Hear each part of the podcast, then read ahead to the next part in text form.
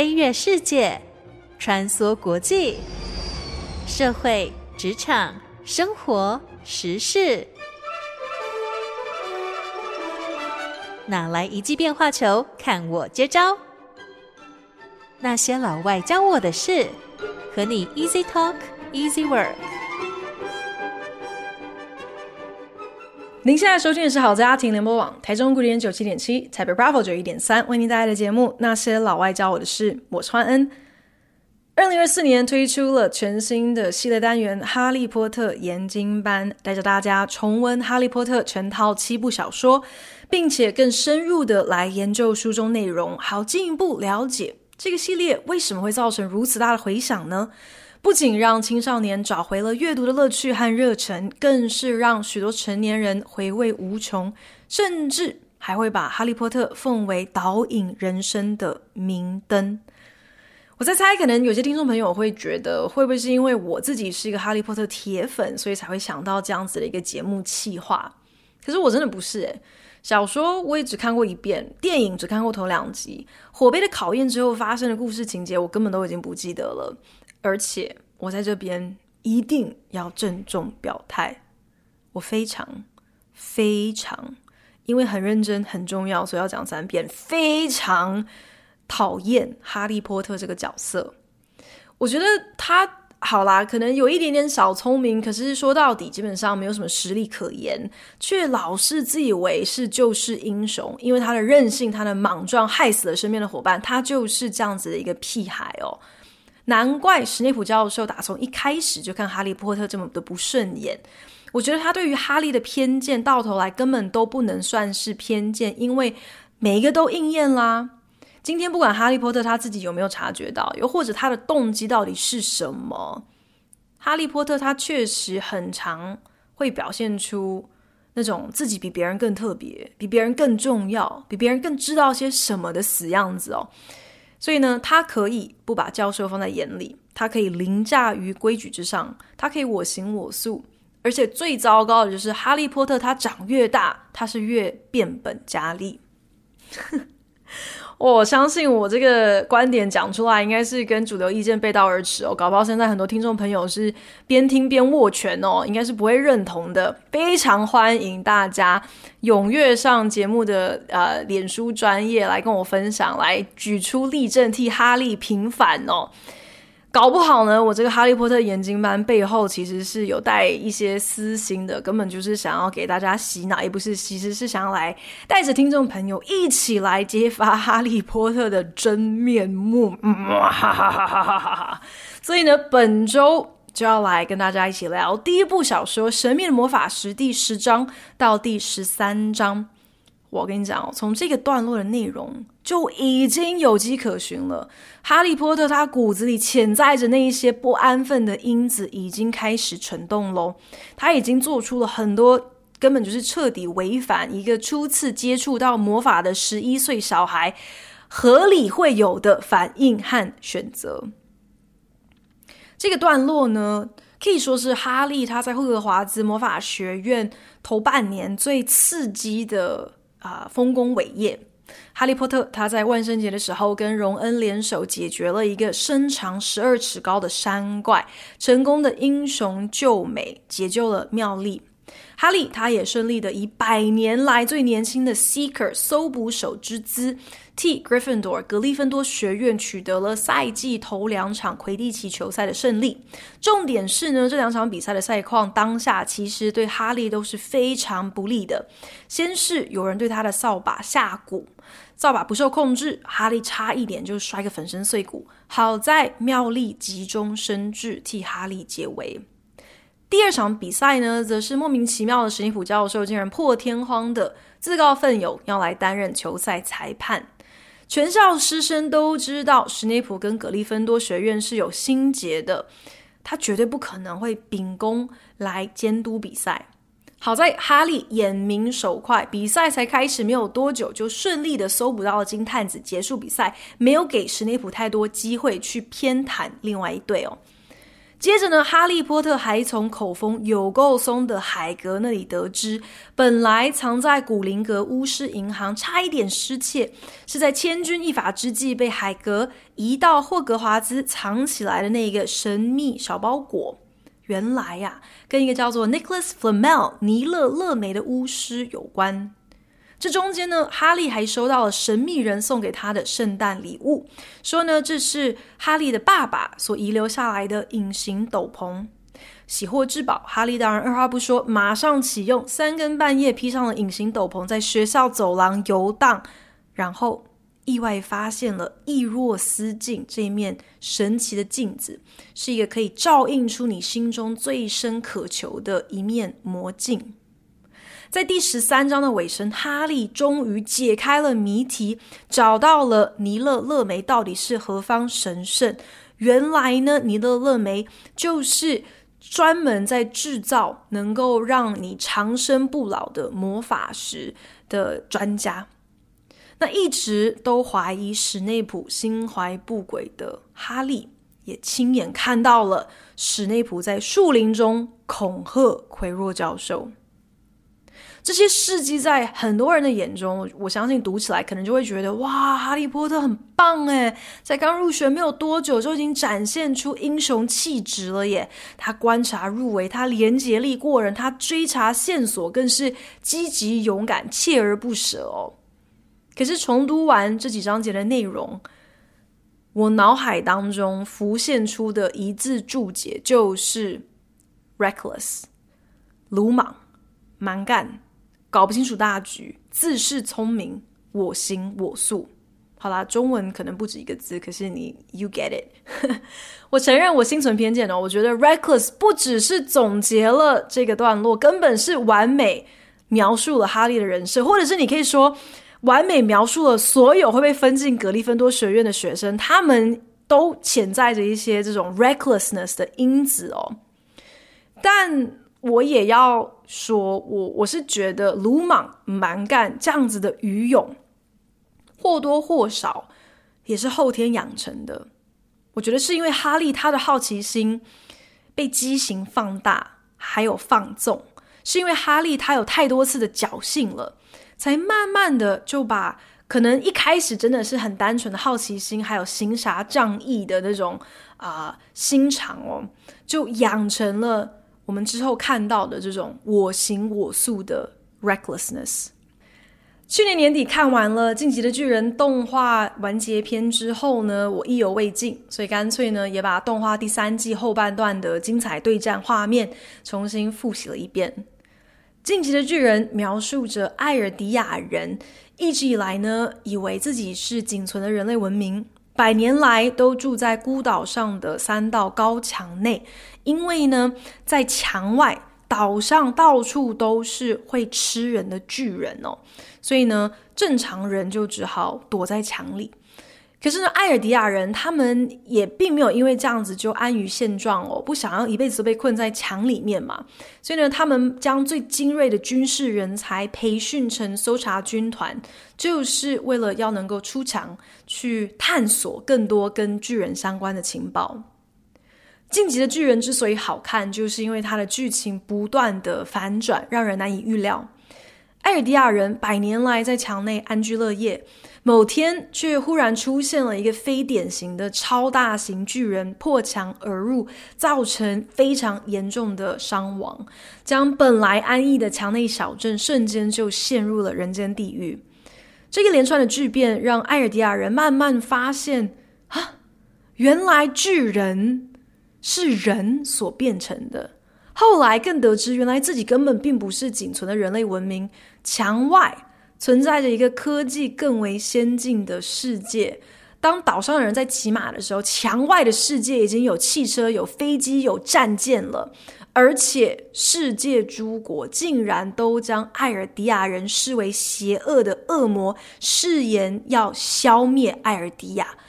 最邻近的军事大国马雷更是派遣了奸细，常年在岛上卧底哦。马雷，也就是。为什么岛上会有巨人出没，会肆虐，会屠杀艾尔迪亚人这么多年的幕后黑手？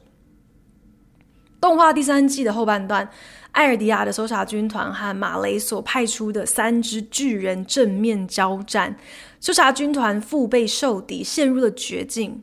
这个时候，军团团长艾尔文提出了一个佯攻之计。要仅存的军团新兵担任敢死队，正面吸引马雷主战巨人的目光，好制造出空档，让整部漫画当中战斗力是冲破天花板的军团兵长李维可以单枪匹马从死角突击歼灭巨人。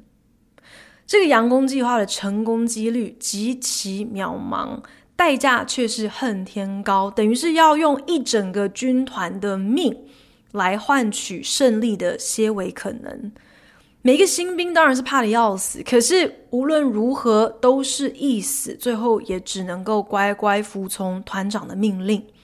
果然，军团全数阵亡。可是，竟然有一个特别无能的新兵，他毫发无伤的幸免于难。这个人，他叫做弗洛克。在得知艾尔文团长为了一线生机，不惜置所有人于死地，要把大家都推入地狱，这样子一个敢死计划的那一刻，弗洛克懦弱的落泪了。本来他以为自己很与众不同，很勇敢，很能够从容赴义的，没想到面对死亡的那一刻，他也如此的软弱，而他也接受了自己的死将会一如那些率先捐躯的同袍一样，都是毫无意义的。只是没想到自己竟然从死里逃生，惊魂未定的弗洛克从此对人生有了一个完全不一样的态度。从鬼门关捡回了一条命之后，弗洛克决定了，从今以后他存在的目的，他的人生意义，就是要去辅佐任何一个能够为了保护艾尔迪亚而不惜成为恶魔，把别人推进地狱的人。这是为什么？当弗洛克发现了身负重伤的艾尔文团长还有一丝气息的时候，本来第一个念头是想要杀了团长泄愤哦。你怎么可以把我们这么多人都当成炮灰？可是，在千钧一发之际，弗洛克却转念要救艾尔文一命，因为弗洛克知道，今天如果想要能够战胜有如恶魔一般的敌人，就必须要有一个像艾尔文一样的人。愿意挺身而出，愿意为了保家卫国而成为恶魔。弗洛克死里逃生之后，世界观有如此大的一个巨变，让他成为了晋级的巨人后半段的一个非常重要的角色。面对那些想要将艾尔迪亚人置之于死地的世界诸国，弗洛克已经彻底的泯灭了他自己的人性和理智。只要是为了保家卫国，要他对自己的同伴甚至是小孩痛下毒手。他都义无反顾，就算要毁灭世界八成的人口，弗洛克都觉得那是保护家园合理的代价。这样子的冷酷绝情，这样子的 recklessness，并不是与生俱来的耶，而是后天养成的。多半呢，就是因为弗洛克他大难不死的侥幸，让他终于获得了自己确实与众不同的确据。自己既然与众不同。那自己所坚持的意义肯定就不会错喽。那不择手段也要成全意义，这肯定也不会错。哈利波特的人设演化当然不能够完全跟弗洛克相提并论嘛，因为哈利波特没有变得那么的黑暗。可是我却觉得两个人还是有一个共通点的，那就是侥幸这件事情。侥幸养成了他们的 recklessness，因为一再的侥幸，容易会让人有一种错觉，觉得自己有金刚不坏之身，连鬼神也奈何不了。也因为侥幸从死里逃生，就会觉得我的命是捡回来的，我现在每多活一天，那都是多的。既然如此的话，那又还有什么好害怕失去的呢？也因此，言行举止会越发失控、莽撞，甚至还可以用很奇怪的逻辑去合理化，这也就能够被理解了。哈利波特在这三个章节的际遇，我觉得就是在强化这样子的一个认知。诶，他对战山怪都能够全身而退，扫把被人动了手脚，竟然还能够赢得比赛，成为啊、整个学院的英雄。半夜违反校规，在学校走廊乱逛，也不用付上任何的代价，甚至还有人助攻送上了隐形斗篷这样子的宝贝，鼓励哈利要善加利用。当然，我们后来都知道啊，送他隐形斗篷的人就是校长邓布利多。哦，这个校长他的教学风格如此开放，积极鼓励学生不计代价的我行我素，直接造就了哈利波特的 recklessness。有人曾经跟我分享哦，在纽约市，你要判断一个街区好坏的准则，其实呢就是观察人行道是不是特别脏乱，垃圾有没有满街飞。尤其如果你发现时不时就会出现一些吃剩的炸鸡骨头随地乱扔，哇，这就是一个最明确的线索啦！此地不宜久留。这个说法呢，听起来好像有点荒谬，可是某种程度上也不是完全没有科学根据的哦。因为呢，基本上这就是类似破窗效应的道理嘛。破窗效应呢，是八零年代美国社会犯罪学家所提出来的一个理论。基本上呢，就是如果社区当中有建筑物窗户破了很久，却都没有人去修，同一个社区在不久之后呢，治安就会每况愈下，会开始出现更多甚至是更严重的破坏行为，还有犯罪事件。虽然一开始不过是破了个窗户嘛，或者就是地上有一点点垃圾，好像这些都是一些无伤大雅的市容问题。可是，一旦没有人管，一旦被发现了，没有人在管。那真正的坏蛋就可以肆无忌惮的变本加厉搞破坏。这个道理，我相信只要是做父母的，一定最为感同身受哦。因为小孩最喜欢的就是在测试爸妈的底线嘛。还是婴儿的时候，可能就是吃饭不好好吃，会把不喜欢的东西吐出来；开始上学了，可能就是会咬同学啊，或者是下课排队玩溜滑梯的时候会推挤前面动作太慢的人。这些行为对小朋友来说，可能真的都是无心的，是没有带任何恶意的，所以你也不能说这是什么偏差行为，因为造成的后果可能也不是那么的严重嘛。可是父母亲接下来会作何反应，会如何处理，是不是能够啊、呃、确实的来定定小朋友应该要有的这个 boundary 啊、呃，设定一些界限啊、定定一些规矩。让小朋友有这样子很明确的认知，这是很重要的。如果再发现对同学动手动脚、回家乱丢玩具、吃饭哭闹，爸妈都没辙都不处理的话，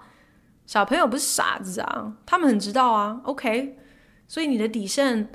我还没有，我还没有啊、触碰到你的底线嘛，我还有一些余裕可以再放肆一点，可以再欢一点。所以我在想，管教方针多少其实也是可以对照。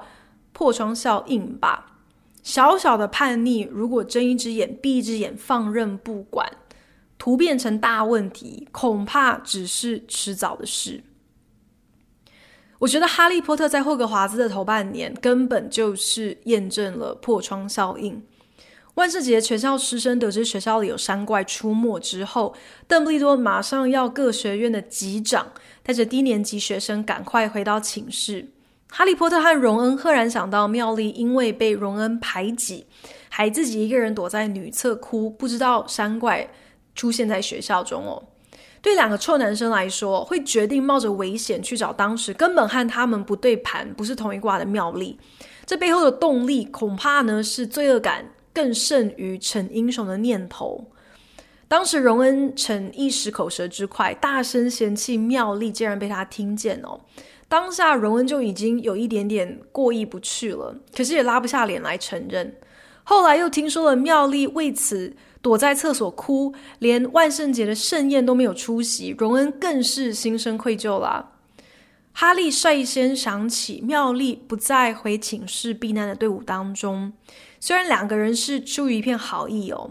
可是正常一年级生的反应应该是赶紧知会级长或者是老师，交给他们处理吧？怎么会是自己跟荣恩两个人脱队出去找人呢？可是不合群的脱队行动，哇，这根本就已经是哈利波特的拿手绝活、政治标记了。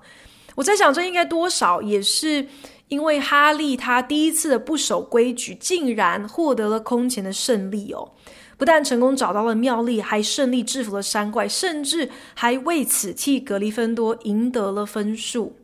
He was rewarded for his reckless behavior。哈利波特的鲁莽还有我行我素，竟然获得了奖赏！哎，这次的经验肯定就膨胀了他的自我。也强化他脑中的一个认知，就是我确实是与众不同的啊，一般的校规确实是不适用于我的呀。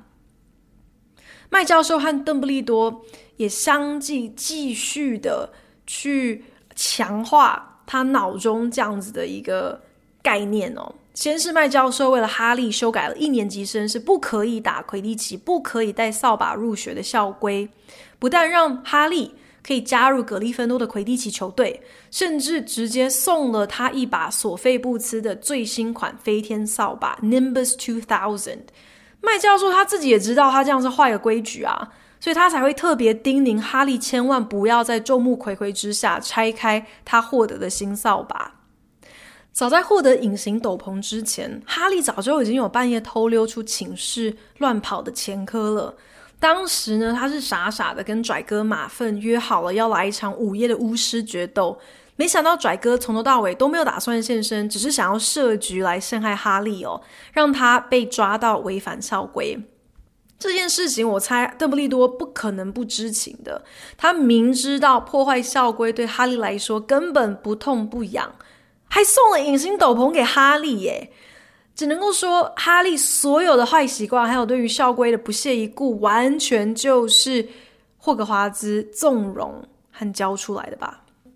近期，不管是美国的知名创造平台，还是有线电视台，忽然呢，都以一名胸腔外科医生的故事为题材哦，分别推出了纪录片，还有电视影集。这个医生呢，曾经是世界知名的一个胸腔外科医生，发明了一套气管移植手术，当时是独步全球，堪称医学界的一个重大突破。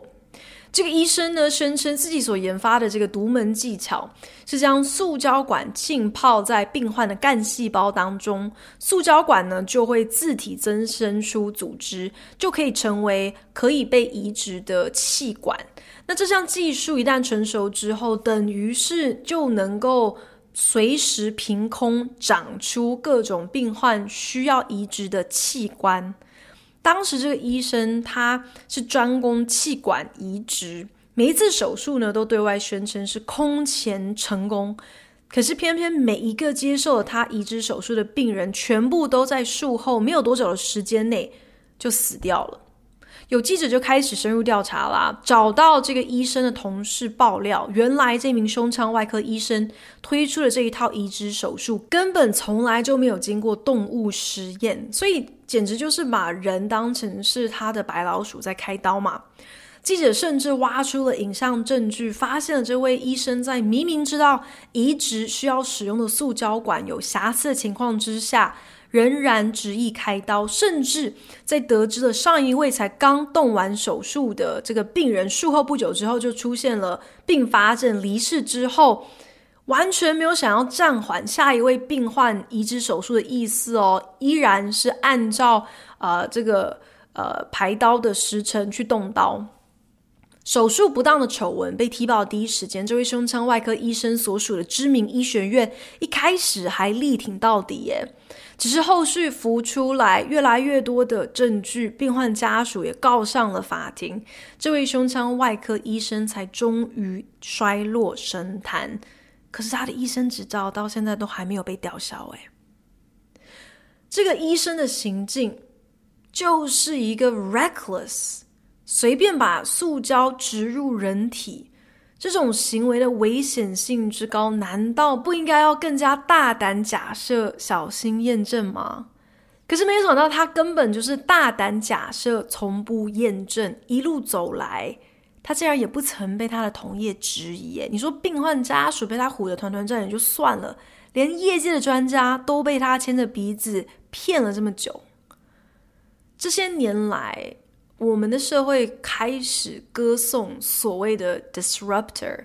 也就是产业的破坏者。就好像亚马逊先是破坏了图书产业，接着是零售产业；Airbnb 破坏了旅馆产业；Uber 破坏了交通产业。越是需要小心求证，可能大幅影响人身安全的这些高风险产业，比方说像是科技业啦、医疗啊，或者是生物科技呃方面的，反而有越多人会期待 disruptor 的出现。因为他们会觉得说，如果你期许能够看见任何跳跃式的成长和创新，那势必你需要的就是要直接把既有的游戏规则全都打掉重练。因为墨守成规的人一辈子不会有搞头。我在想，会不会邓布利多他的教学方法就是也希望能够培育出更多的 disruptor。那种不按牌理出牌、不顺应主流、不仅能够独立思考、为自己做打算，还有过人的执行力和号召力的人，按照这种逻辑，哇，那伏地魔完全就是霍格华兹出品过最优秀的杰作了吧？根本就是杰出校友啊！这样说来，其实我觉得最 reckless、最为鲁莽、我行我素的人是邓布利多吧？明明已经有伏地魔的前车之鉴了耶，你还这么大胆，让哈利的好奇心顺势发展，突变成我行我素的 recklessness。虽然邓布利多他也不是都不会去介入哦，在第一场魁地奇比赛发生扫把被下蛊的离奇事件之后呢，邓布利多立刻亲自出现在第二场赛事当中坐镇。在哈利一连三次都穿着隐形斗篷，半夜偷溜出去看这个易若斯镜，被镜中的父母亲和所有自己从未见过面的亲人所魅惑的时候，邓布利多也有现身，告诫哈利：“It shows us nothing more or less than the deepest, most desperate desire of our hearts. However, this mirror will give us neither knowledge or truth.” Men have wasted away before it, entranced by what they have seen, or been driven mad, not knowing if what it shows is real or even possible. It does not do to dwell on dreams and forget to live. Remember that. 易若斯镜的英文是 The Mirror of Erised. Erised, E-R-I-S-E-D，这个作者瞎掰出来的字。 如果你把它放到镜子前面的话，你就会发现，其实它就是 desire，D-E-S-I-R-E，也就是欲望反过来的拼法。邓布利多在这边告诫哈利，不要单溺于镜中所投射出来的内心欲望，不要像很多前人那样，因为偏执于镜中景物到底是天注定，到底能不能够成真，反而忘记活在当下。所谓青春不狂枉少年，要活在当下，是不是就会需要多一点点的 recklessness 呢？或许来一点 reckless，才是能够让哈利和他的朋友们在霍格华兹留下深刻记忆的秘方。《神秘的魔法石》第十章到第十三章最重要的两个发展，就是史内普的嫌疑越来越大了，以及哈利终于解开了 Nicholas Flamel 尼勒勒梅到底是谁，以及神秘小包裹里面藏的就是魔法石这样子的秘密。可是呢，这个过程却把哈利波特的胆子是越练越大。我在这边，我一定要大大的来赞美荣恩哦，因为荣恩一直就被看作是小配角，是个绿叶哦。荣恩的设定不只是要跟哈利做一个强烈的对比，更是要成为日后他哈利还有妙丽这铁三角的一个 moral compass。荣恩是扮演这个道德指南针的呃的角色。平心而论，我真的很难想象荣恩到底为什么会继续跟哈利做朋友。你想想看，荣恩他在家里的存在感已经非常的薄弱了。入学后，他第一个结交的好朋友，竟然是像哈利这么一个无视规矩却能够处处得逞的人，而且还真的是从天而降，凭空获得了高级飞天扫把，还有罕见的隐形斗篷。哎，在哈利的身边，荣恩注定是只能够成为跑龙套的配角。哈利完全吸走了所有人的目光，还有焦点。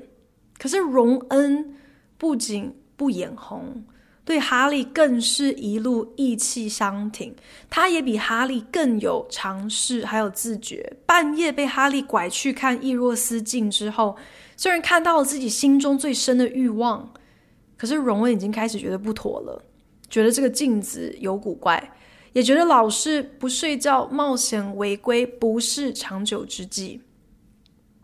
可是哈利的我行我素，是连朋友或者是师长的规劝都听不进去的。所以，虽然海格都已经告诉他了，史内普教授并没有心怀不轨，还很明确的要哈利不要再多管闲事，不要老想要查出那个神秘小包裹的下落，哈利全都充耳不闻。英文有句话叫做 “Curiosity killed the cat”，好奇心杀死了一只猫。意思呢，就是你好奇心太过旺盛，你太爱管闲事，你很可能惹祸上身。本来这一集我有想过要用 curiosity 或者是 nosy 为题哦，可是我越看就越觉得哈利的这个我行我素哦，我不认为只是因为他是个好奇宝宝而已耶，我也不觉得他只是单纯的多管闲事，好像哇，我今天发现一个有点悬、有点酷的谜题，所以我想要试试看，想要凭自己的力量来拆解，我觉得没有那么简单。我认为哈利背后的动机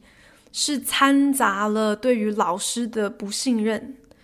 可是他学魔法的经验值明明不到两个月耶，所以他到底是凭什么认为说他有察觉到所有魔法学校其他老师都没有能够察觉到的事？他对于史内普教授的怀疑，虽然并不是全部都没有根据啦，毕竟他都骑着扫把跟踪到史内普对奎若教授的这个当面恐吓了嘛。可是呢，基本上这样子的质疑就是对邓布利多的否定啊，不就是变相在说，哎，邓布利多，你是不是老糊涂啦？你对师资把关不够严格，哎，怎么会让坏人混进学校来？诶，不过事后证明，这个奎若教授的这个存在或多或少也是验证了哈利会有这样子的想法，好像也没有错啦。可是无论如何，作为一个一年级的新生，竟然会觉得这件事情非由他出面亲自解决不可，好像只有他哈利波特才有本事来捍卫藏在学校里的秘密。哎，这就已经跟好奇心没有关系了吧？反而是有点令人傻眼的大头症、自我膨胀，他到底凭什么啊？虽然 reckless 基本上并不是一个美德。可是呢，在哈利的身上，我们看见了关于 reckless 的几件事情哦。第一，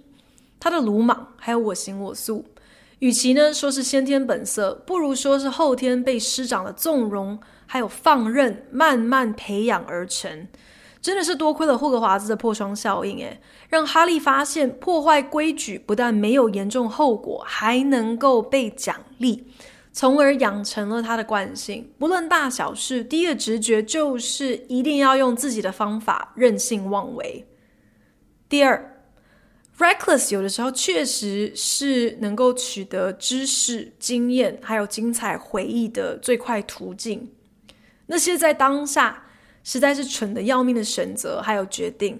比方说像是和山怪正面对决啊，或者是半夜不睡觉到处乱跑啊。只要你能够从中幸存，打败了山怪，发现了像是易若斯镜这样子的奇珍异宝，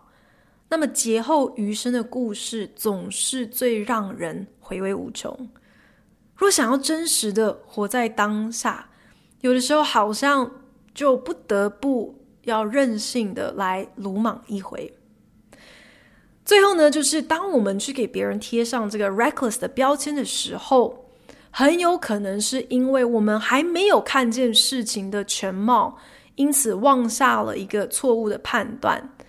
就好像哈利大概觉得，哇，霍格华兹整间学校都在乱搞吧，放任行踪鬼鬼祟祟，老师不说，神秘走廊竟然还有巨大的三头狗在坐镇。大人到底在干嘛？未免也太 reckless 了，来上学都要冒着被山怪踩扁、被这个呃三头狗咬死的危险呢。又比方说，我会觉得邓布利多对于哈利的纵容啊、实在是太 reckless 了，难保不会再催生出下一个佛地魔。这个老先生会不会太鲁莽，都没有汲取前车之鉴啦？可是呢，这些认知其实都不全然正确，因为呢，不管是哈利波特对于霍格华兹的了解，还是我对于邓布利多的认识，我们对于事情的全貌都只有片面的了解，一知半解，加上自以为是的好奇心，助长了任性、鲁莽，还有我行我素，得到的结果。到底是什么呢？就让我们下周见分晓。谢谢您收听今天的那些老外教我的事，我是焕恩。我们下礼拜同一时间空中一起来讨论《哈利波特：神秘魔法石》精彩大结局。拜。